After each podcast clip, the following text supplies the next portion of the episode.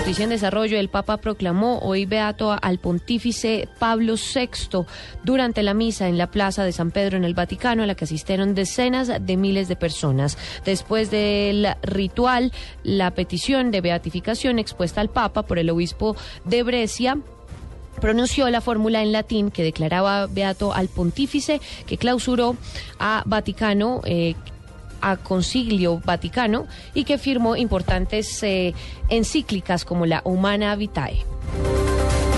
Siete de la mañana, ocho minutos. Sigan en Blue Radio.